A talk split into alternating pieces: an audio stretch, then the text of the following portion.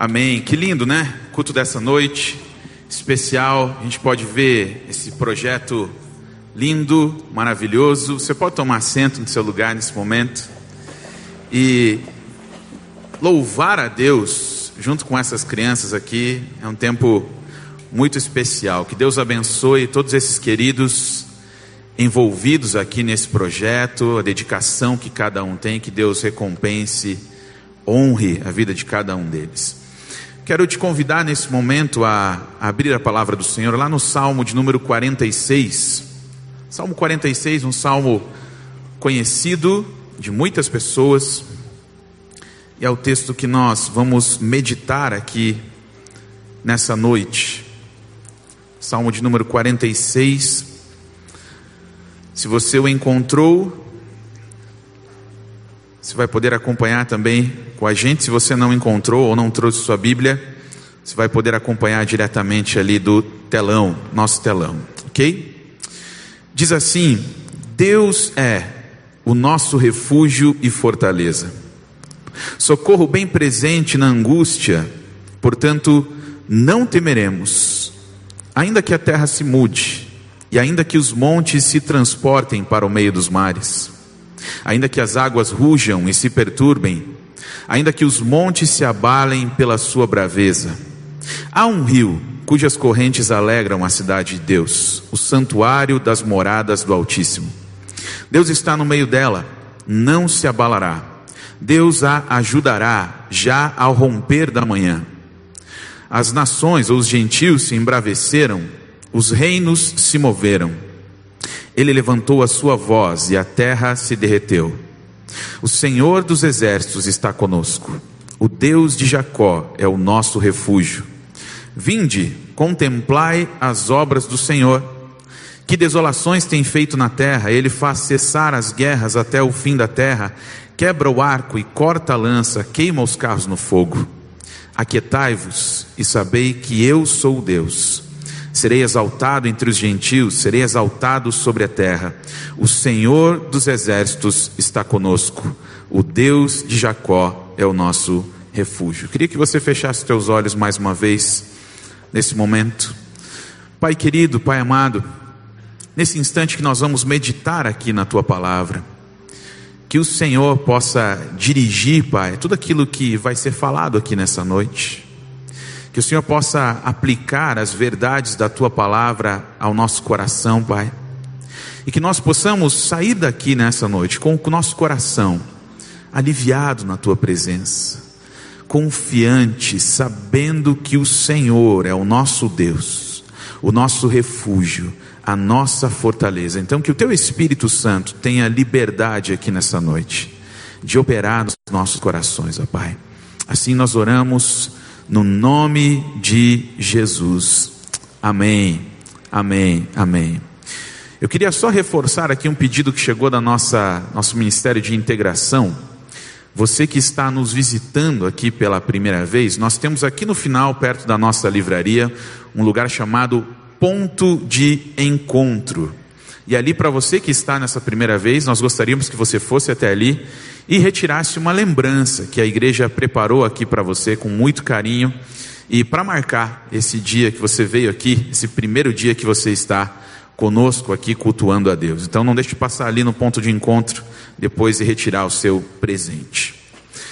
Quando a gente olha para a situação não só do Brasil, como do mundo inteiro, não há como negar que uma das palavras mais atreladas a esse tempo na nossa vida, principalmente no contexto brasileiro, seja a palavra crise.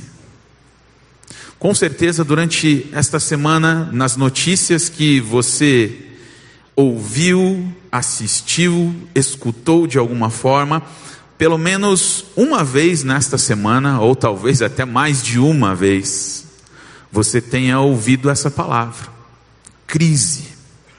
Essa palavra está ligada diretamente a tudo aquilo que envolve todos nós, principalmente no contexto uh, da nossa nação. E a palavra crise, ela vai sendo aplicada à nossa vida, ao contexto político, à vida profissional, à economia, entre outras coisas.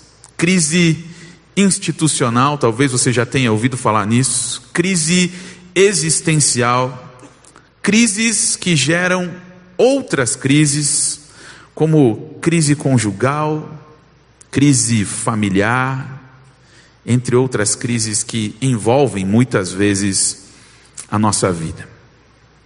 E é interessante nós pensarmos que essa palavra crise, ela não é tão antiga assim no nosso vocabulário, na língua portuguesa. A palavra crise, ela entrou no nosso vocabulário por volta do século XVIII. E ela era aplicada especificamente na esfera da medicina. Então ela não tinha nada a ver naquele primeiro momento com economia, com profissão, com política. Ela dizia respeito ao momento crucial de uma enfermidade, quando o paciente se encontrava entre a vida e a morte. Era uma situação em que um médico ele tinha que tomar uma decisão, e essa decisão, ou o conjunto de decisões que deveriam ser tomadas sobre aquele paciente, então determinariam a vida ou a morte daquela pessoa que estava em suas mãos. Isto é essencialmente uma crise. É interessante aplicar esse conceito à nossa vida, porque quando nós estamos em crise, diante de uma decisão importante, nós também muitas vezes temos o mesmo sentimento que essa pessoa, numa situação que está com um paciente entre a vida e a morte, esse sentimento que existe naquele médico, muitas vezes toma conta da nossa vida. A angústia, a ansiedade, as dificuldades parecem que querem nos engolir, tomar o lugar da nossa vida. Nós não sabemos muitas vezes o que fazer diante de uma situação de crise. Parece que diante dela nós estamos realmente entre a vida e a morte, uma situação de crise. Recentemente eu ouvi uma história numa pregação de um pastor que eu admiro muito, e ele ilustrou a palavra crise através de uma história vivida por um russo chamado Stanislav Petrov. Esse russo, ele tinha a função de apertar um botão que começaria, deflagrar, deflagraria uma guerra nuclear se o russo tinha na sua fortaleza ali militar alguns monitores de fósforo verde, aqueles monitores antigos, alguns satélites bem rudimentares apontados para todas as bases militares norte-americanas. E esses satélites avisariam para ele o momento em que um míssil seria disparado na direção da Rússia. E então, diante dessa movimentação, ele teria que tomar uma decisão, apertar ou não o botão. Acontece que no dia 26 de setembro de 1983, onde você estava, né? Em 26 de setembro de 83, eu era criança e talvez muitos aqui ainda não não tinham nem nascido em 26 de setembro de 83. Talvez nós nem viemos a ficar sabendo disso, mas no dia 26 de setembro de 83, lá na sua base militar, esse russo recebeu então uma indicação de que um míssil havia sido disparado contra a Rússia. E ele agora estava diante de uma decisão difícil: aperto ou não aperto o botão. E para que ele obtivesse a resposta, se aquilo foi um erro ou não, ele teria que esperar 23 minutos e saber que a sua decisão implicaria na morte de alguns milhares de russos, mas ele precisava confirmar a informação, ou sustentar a hipótese que ele sustentou, de que aquilo era um erro do satélite e que ele não deveria apertar aquele botão. Já pensou você numa situação dessa?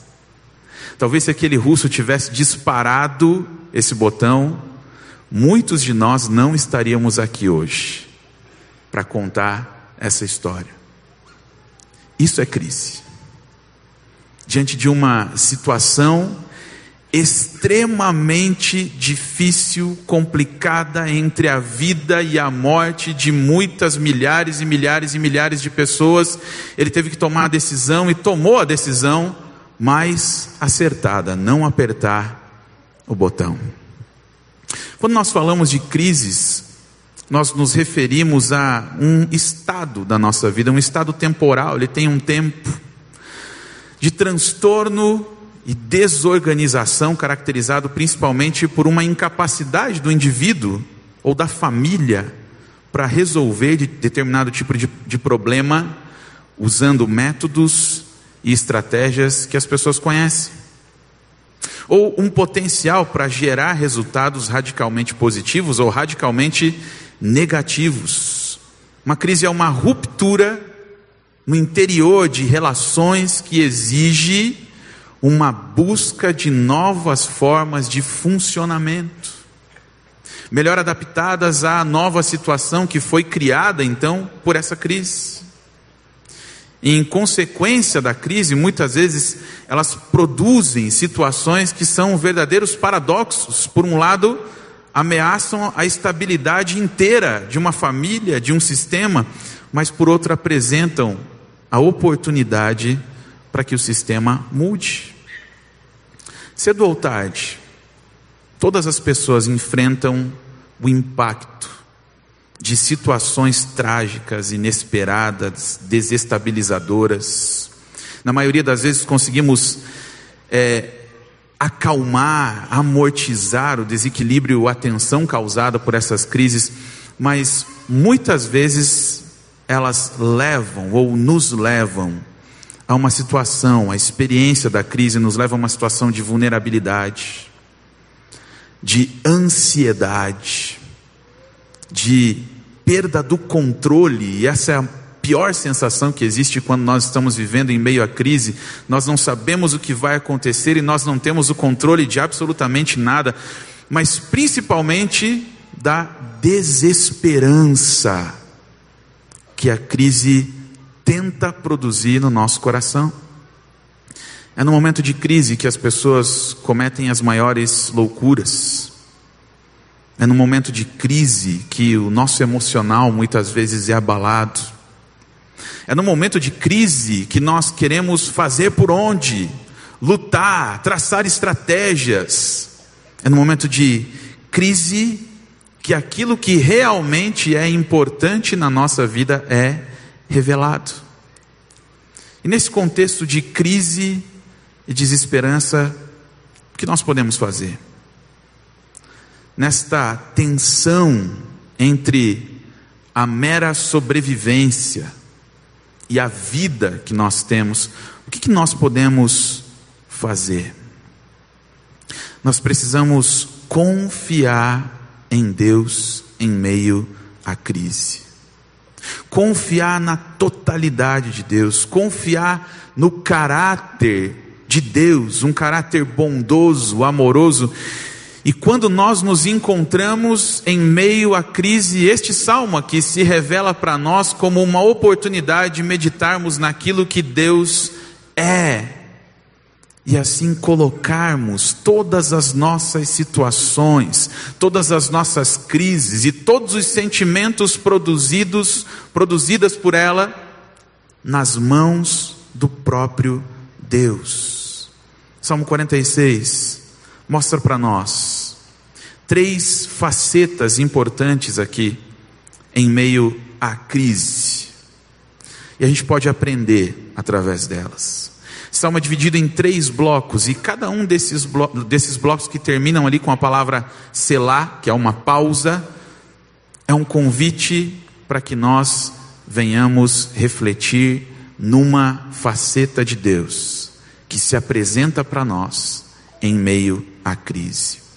Primeira coisa que nós aprendemos com este salmo e que nós devemos ter em meio à crise é confie em quem Deus é.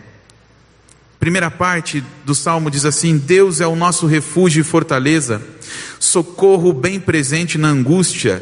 Portanto, não temeremos, ainda que a terra se mude, ainda que os montes se transportem para o meio dos mares, ainda que as águas rujam e se perturbem, ainda que os montes se abalem pela sua braveza. E ele termina com a palavra selar, uma pausa, para que a gente possa meditar naquilo que está sendo proposto agora para nós. Quando nós estamos é, vivendo momentos de crise, nós somos encorajados muitas vezes a confiar em nós mesmos. E essa é a primeira pergunta que a gente pode fazer em cima do texto. Confiar em quem? Confiar em Deus. Porque nós estamos sendo encorajados muitas vezes a confiar no nosso potencial em meio à crise confiar na nossa capacidade em meio à crise. Se você for uma livraria conhecida, popular, e perceber quais tipos de livros existem hoje nas prateleiras, você vai ver que muitos deles, muitos e muitos livros publicados, tentam nos ensinar a confiar em nós mesmos, na nossa capacidade.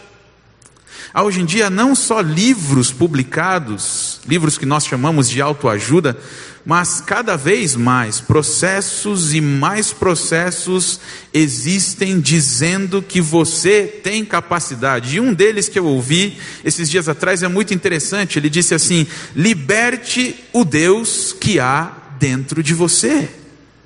Liberte esse Deus que há dentro de você, e você vai ter capacidade então para superar e suportar a crise. A primeira parte desse salmo revela quem Deus é.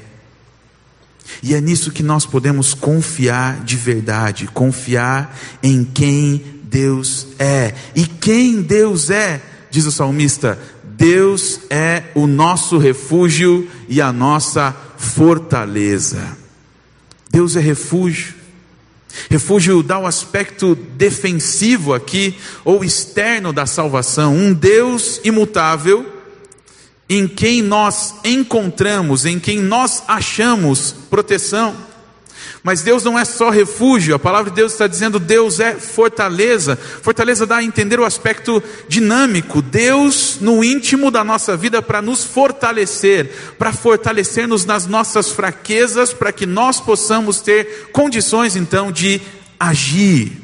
E essas duas palavras do texto, refúgio e fortaleza, quando combinadas, nos passam uma mensagem muito poderosa do próprio Deus. Ser refúgio é ser nossa proteção. Ser fortaleza é ter poder para ser nossa proteção. Agora imagine você se proteger de uma tempestade no meio de uma tempestade numa casa frágil, dificilmente você conseguiria se proteger. Agora se você se abrigar em uma tempestade, em uma casa construída sobre fortes alicerces, ali sim você estará protegido. Deus deixa claro que Ele está ao nosso lado no caminho que estamos trilhando, nos guiando, nos direcionando e sendo principalmente a nossa proteção, e Ele fornece a nós tudo o que é necessário para andarmos nesse caminho e chegarmos até o fim, cumprindo a vontade dEle, independentemente do tipo de tribulação que venhamos passar durante todo esse caminho. Ele é o nosso alicerce poderoso. E eu acho muito boa a palavra refúgio aplicada aqui pelo salmista, porque refúgio fala de um lugar de proteção. Não quer dizer que nunca haverá uma tempestade lá fora. Não quer dizer que nunca vai acontecer nenhuma intempérie na sua vida. Não, o texto não está dizendo isso. O texto está dizendo que no momento em que a tempestade chegar, você terá um abrigo, você terá uma proteção. Deus é refúgio, Deus é fortaleza, mas Deus é socorro bem presente na angústia.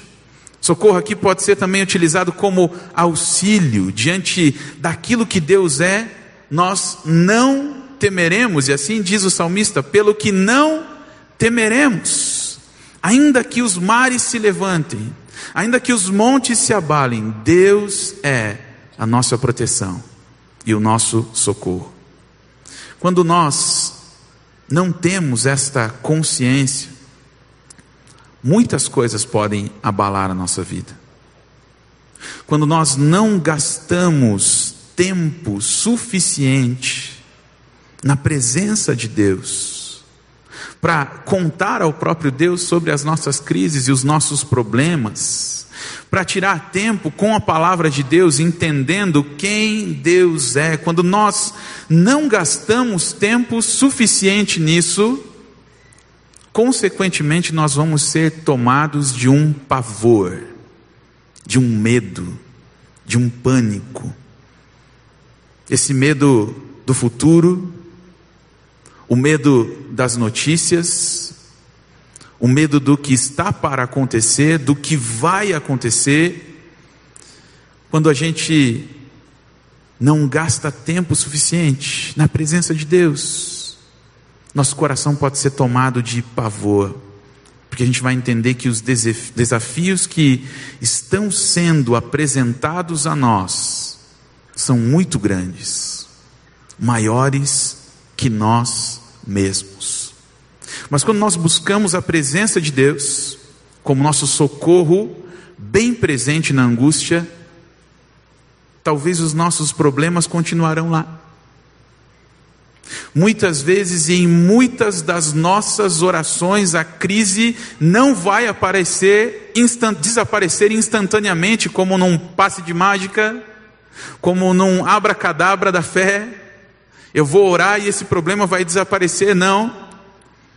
Muitas vezes a nossa oração não vai fazer o problema desaparecer instantaneamente, mas quando nós gastamos tempo na presença de Deus para entender quem Ele é, os problemas continuarão lá, mas a nossa visão, a visão que nós teremos dos nossos problemas serão transformadas. Saberemos que nós conseguiremos suportar, porque Deus é o nosso refúgio e a nossa fortaleza.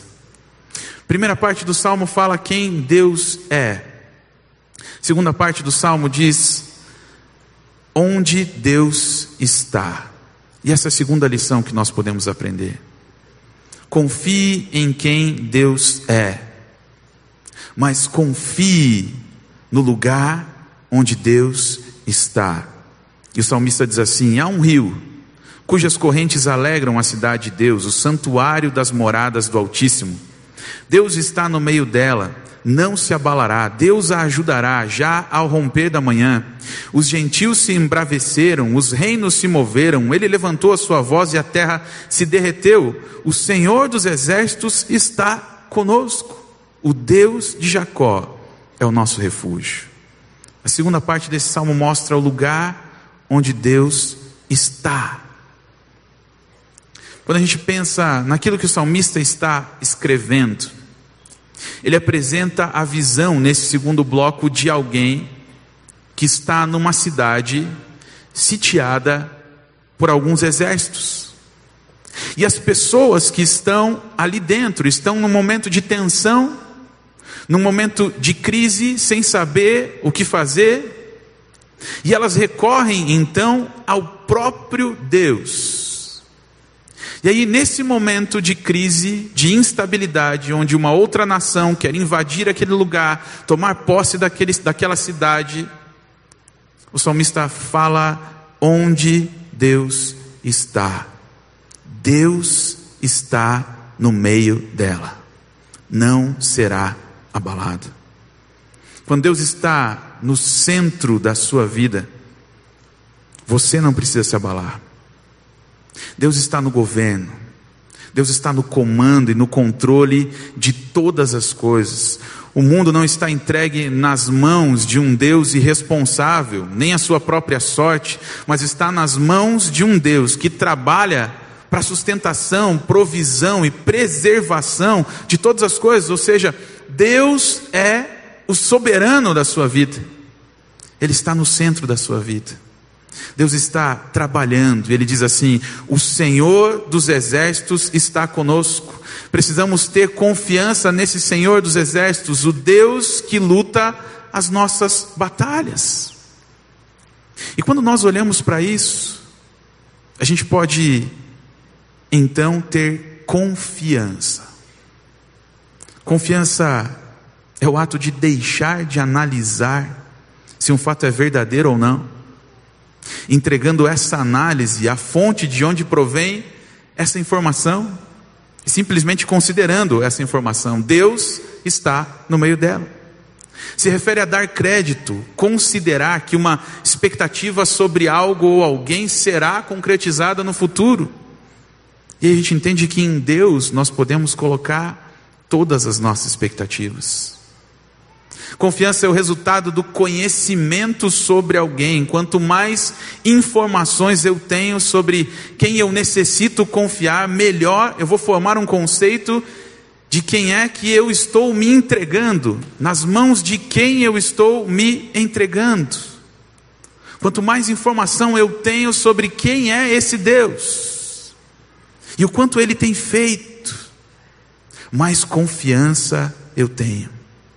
Ter confiança é um ato de fé. E esta fé muitas vezes dispensa o raciocínio e não se baseia em provas. Colocar, depositar confiança no Senhor significa exercitar a fé, que é a base para nos apoiarmos para chegar no trono da graça de Deus. Muitas vezes nós procuramos o socorro nas pessoas, no mundo, não porque não cremos em Deus, mas porque não o reconhecemos.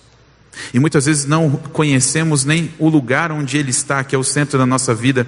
E não adianta dizermos que nós confiamos em Deus, se muitas vezes as nossas atitudes são de incredulidade, de dúvida. Se verdadeiramente nós cremos nele, nossas atitudes vão ser de fé, e entre elas, a confiança completa em Deus. Eu vou confiar. Deus está no centro da minha vida e Ele, somente Ele, sabe o que faz. Terceiro, se no primeiro bloco nós aprendemos quem Deus é, no segundo bloco nós aprendemos onde Deus está e assim nós podemos ter confiança. No terceiro bloco nós pensamos em quem, o que Deus faz. E nós somos convidados a confiar no que Deus faz. Terceira parte do salmo diz assim: Vinde, contemplai as obras do Senhor. Que desolações tem feito na terra, ele faz cessar as guerras até o fim da terra, quebra o arco e corta a lança, queima os carros no fogo. Aquietai-vos e sabei que eu sou Deus, serei exaltado entre os gentios, serei exaltado sobre a terra. O Senhor dos exércitos está conosco. O Deus de Jacó é o nosso refúgio. Vinde, contemplai as obras do Senhor, o salmista está dizendo. Contemple aquilo que ele tem feito. E o que Deus faz aqui? O salmista deixa bem claro: Deus faz cessar as guerras até o fim da terra.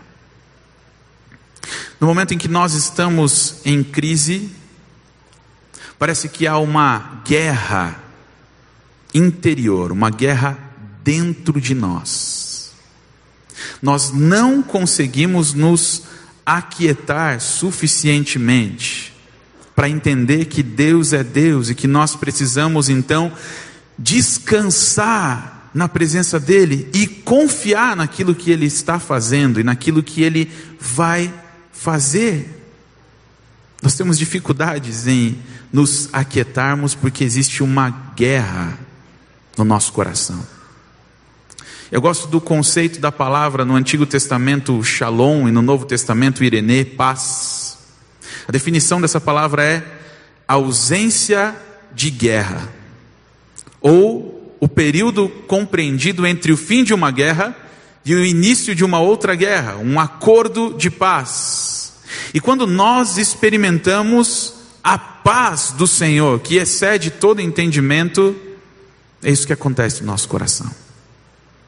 As guerras começam a cessar, a paz começa a ser estabelecida dentro de nós, e todas as guerras que nós estamos vivendo aqui dentro começam então a se esvair, a desaparecer. Mas para muitas pessoas, aquietai-vos e sabei que eu sou Deus, é um convite para acomodação, para inércia.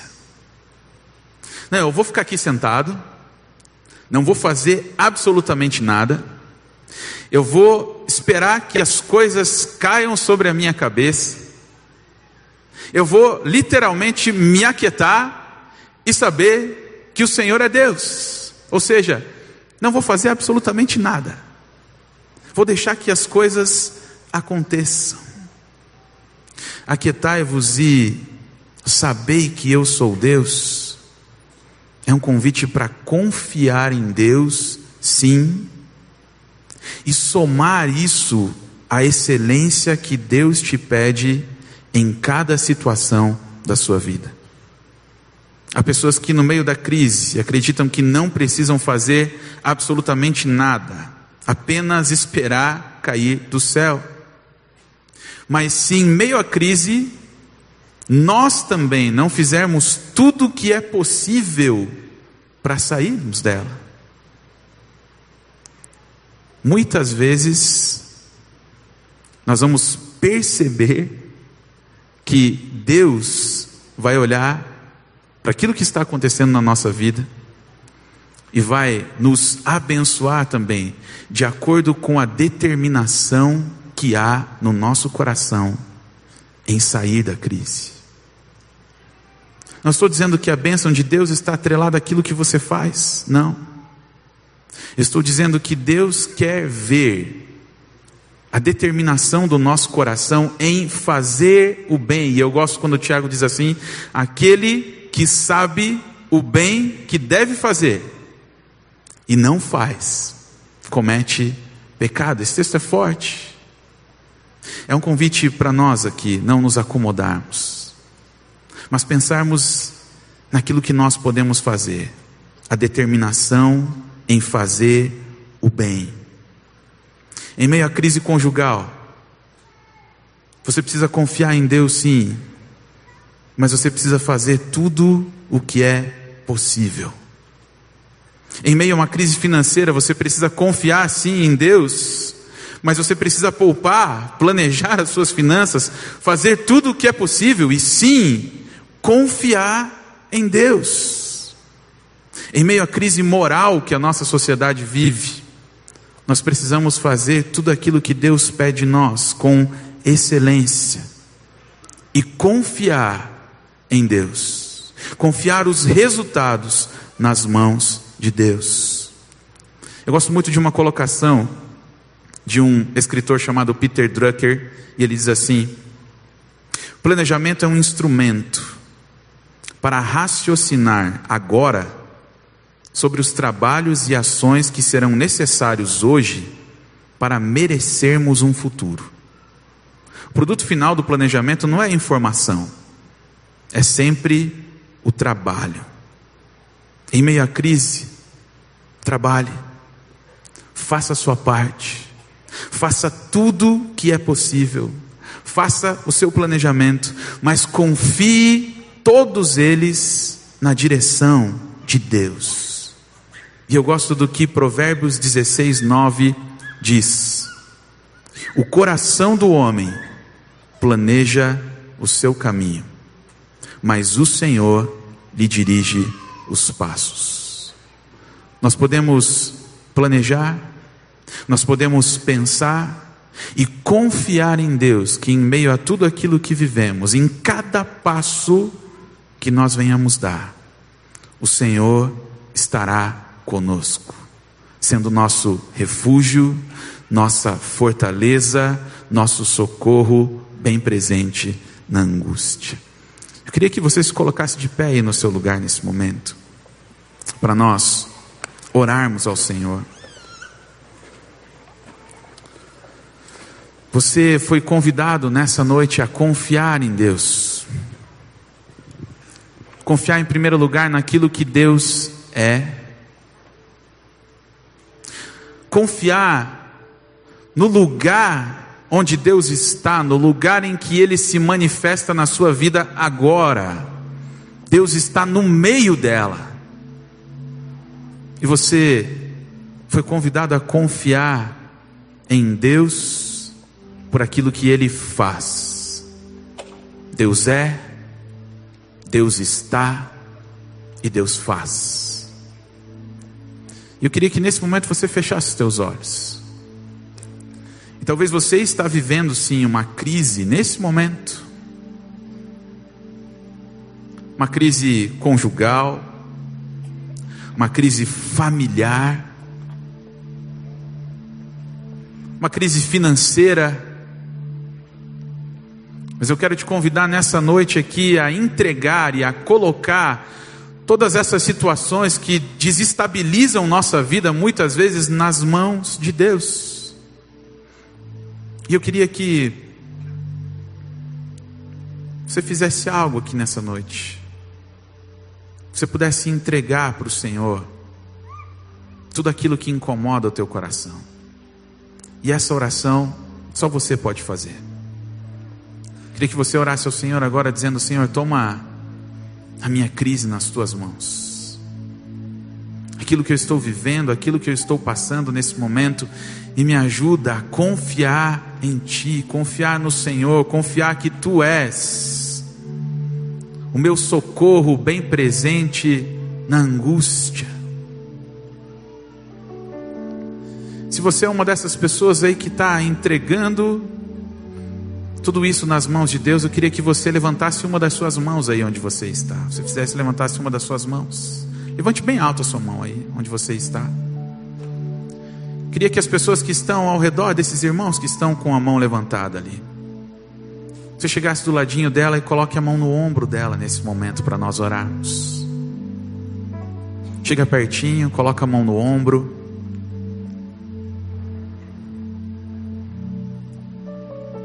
Muitas vezes o que nós precisamos é desse toque, do carinho, do amor de outros irmãos, para que a nossa fé também seja aumentada no Senhor. E eu queria orar com você nesse momento.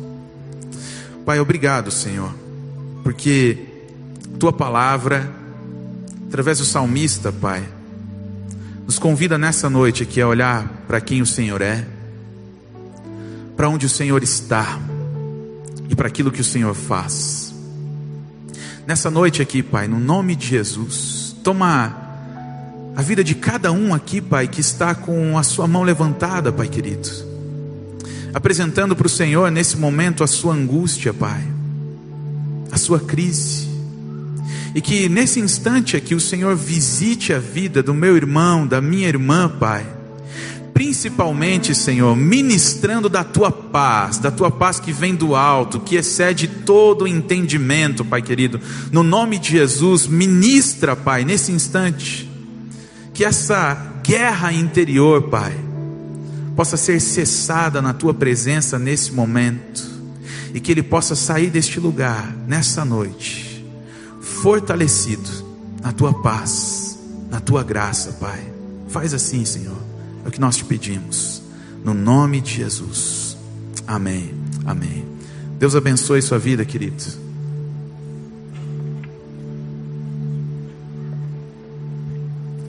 Amém. Graças a Deus. Você pode tomar assento, querido.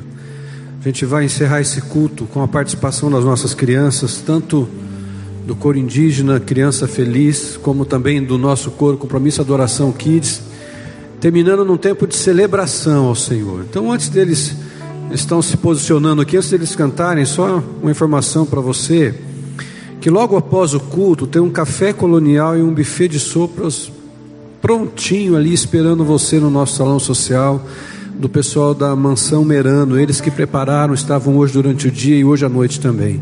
Então, assim que terminar aqui, você, em vez de ir para outro lugar, você pode ficar aqui com a gente e celebrar também esse tempo ali com tudo que está preparado. Que durante essa semana, nesses momentos de selar, nesses momentos de pausa, você possa ter momentos especiais de intimidade com Deus, daquilo que você ouviu aqui hoje. E que Deus continue falando ao seu coração. Assim que terminar essa canção, nós terminamos o nosso culto. Então, que a sua semana seja uma semana de bênção, que a sua semana seja uma semana preciosa na presença de Deus, que a sua semana seja uma semana tremenda aí dos teus planos e projetos, mas confiando de que Deus é quem vai dirigir os passos que você precisa dar. Então, que Deus te abençoe ricamente. A gente vai adorar o Senhor agora com essa última canção junto com as crianças.